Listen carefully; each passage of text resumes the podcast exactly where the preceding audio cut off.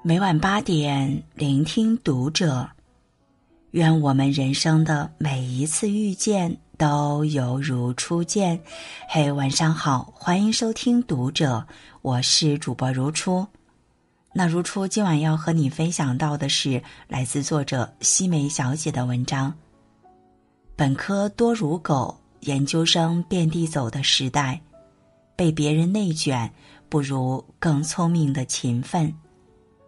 同时，欢迎订阅《读者》杂志，超值优惠尽在《读者》淘宝旗舰店。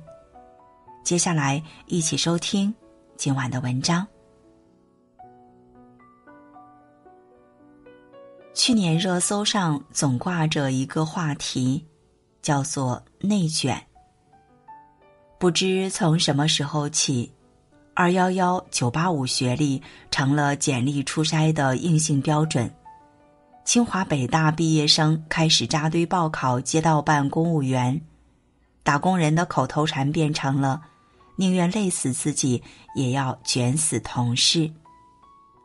内卷甚至作为二零二一年流行词，在这个本科多如狗、研究生遍地走的时代，年轻人的内心总是在内卷与躺平之间反复摇摆。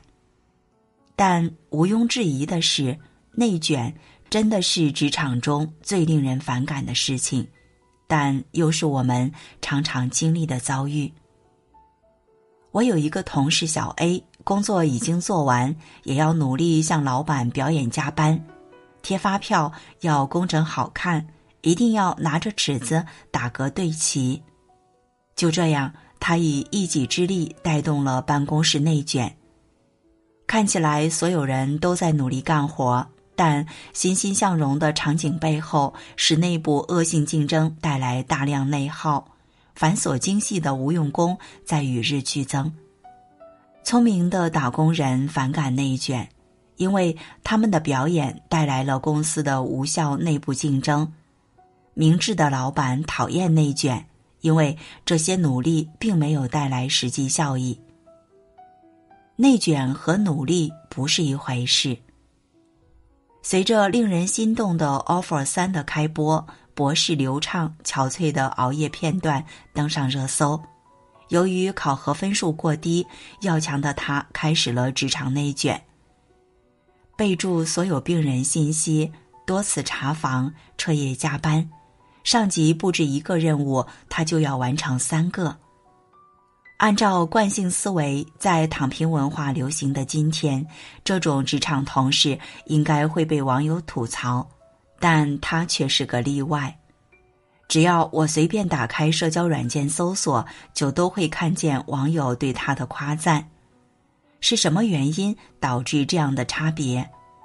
朋友对我说：“你把内卷这个妖魔化了。”努力和内卷其实不是一个意思。后者是无效奋斗，惹人厌烦，必须拒绝；前者是有效工作，能带来收益，应当支持。内卷一词源于美国人类学家吉尔茨农业内卷化，特指一种社会或文化模式在某一发展阶段后便停滞不前，或无法转化为另一种高级模式的现象。假设有一个村子，村民依靠种地为生。为了养活更多的人口，农民都必须很努力的勤恳耕作。但耕地的数量有限，产量也有限。就算每天多耕地三个小时，亩产量也不会有太大提升。大家的劳动投入越高，回报越低，怎么多努力反而更痛苦了呢？根据边际效用递减法则，并不是所有的投入都会收到相应的回报。假如重复进行某一种投入，其产出或收益会逐渐减少，甚至连原有的收益都受到损害。就像吃馒头一样，吃第一个的时候感觉很满足，吃第二个的时候满足减半，第三个再减半。吃到第十个的时候，收获的可能就不是满足，而是痛苦了。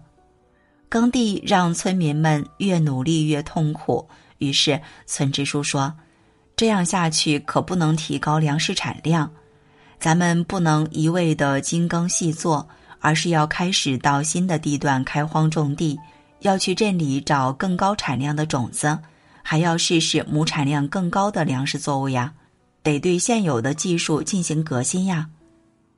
拒绝内部恶劣竞争，去除无用功，这是科学的去内卷化方法，我们称之为有效努力。人人应该学会分辨有效努力和无效内卷。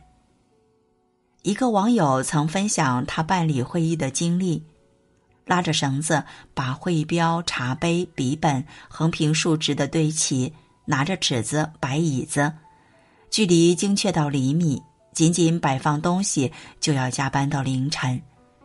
搭建这样一个高标准的开会环境，耗费了工作人员大量的时间。那么，这种行为是否能提高开会效率呢？一个干净整洁、设备齐全、条条有理的会议室，当然会让参会者心情愉快，应当属于努力。但在这基础之上，过度精细化，连杯子与杯子之间的距离都要精确到厘米，似乎又陷入了内卷的漩涡。在这个故事里，内卷和努力的区别似乎不是那么明显。那我们要如何界定努力和内卷呢？知乎答主二当家的李多鱼总结了有效和无效行为的区别。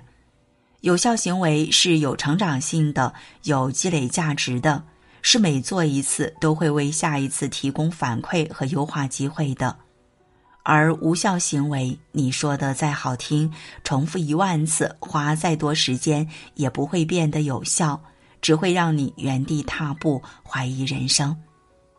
微博热议有一个大学生交作业的例子，这个相互攀比的故事告诉我们。如果一个人不加思考的盲目努力，很可能被周围的环境影响，进而跳进内卷的大坑。表面上显示出很努力的样子，实则已经失去了对自我的掌控能力。用有效努力和无效努力的方法分析一下，我们就会发现，超定义就是重复性工作，真的有积累价值吗？同学多写了，所以我也要多写。这种学习方法会收到外界的反馈吗？用彩色笔画表格，不用修正带，能积累什么经验？随波逐流是本能，自主思考是本事。可惜我们很多人恰恰缺的就是自主思考的习惯。反观浙大博主流畅的做法。仔细了解每一个患者的病情，能更好的应对紧急情况，有积累价值。加班查找对症的医疗方法，能让患者接受更好的治疗，提供反馈和优化挖掘。研究医疗背后的意义，能辅助当下做出正确的医疗决策，有成长性。演讲家立克胡哲说。今天你做了什么样的决定，就会带给你什么样的明天。如果昨天的你还找借口随波逐流，那么从今天开始，你要重点关注那些有成长性、可积累或者能反馈优化的事情。这大概率是打工人逃离无尽内卷的必由之路。为什么我们这么喜欢女博主刘畅？因为她每一次付出都有意义，每一分钟的加班都不白费，因为她在做有效努力。我们喜欢她，羡慕她，归根结底是因为她活成了是我们内心想成为的那个样子。真正的王者不卷别人，只卷自己。努力有技巧吗？有的。当一个人保持专注状态，努力会事半功倍。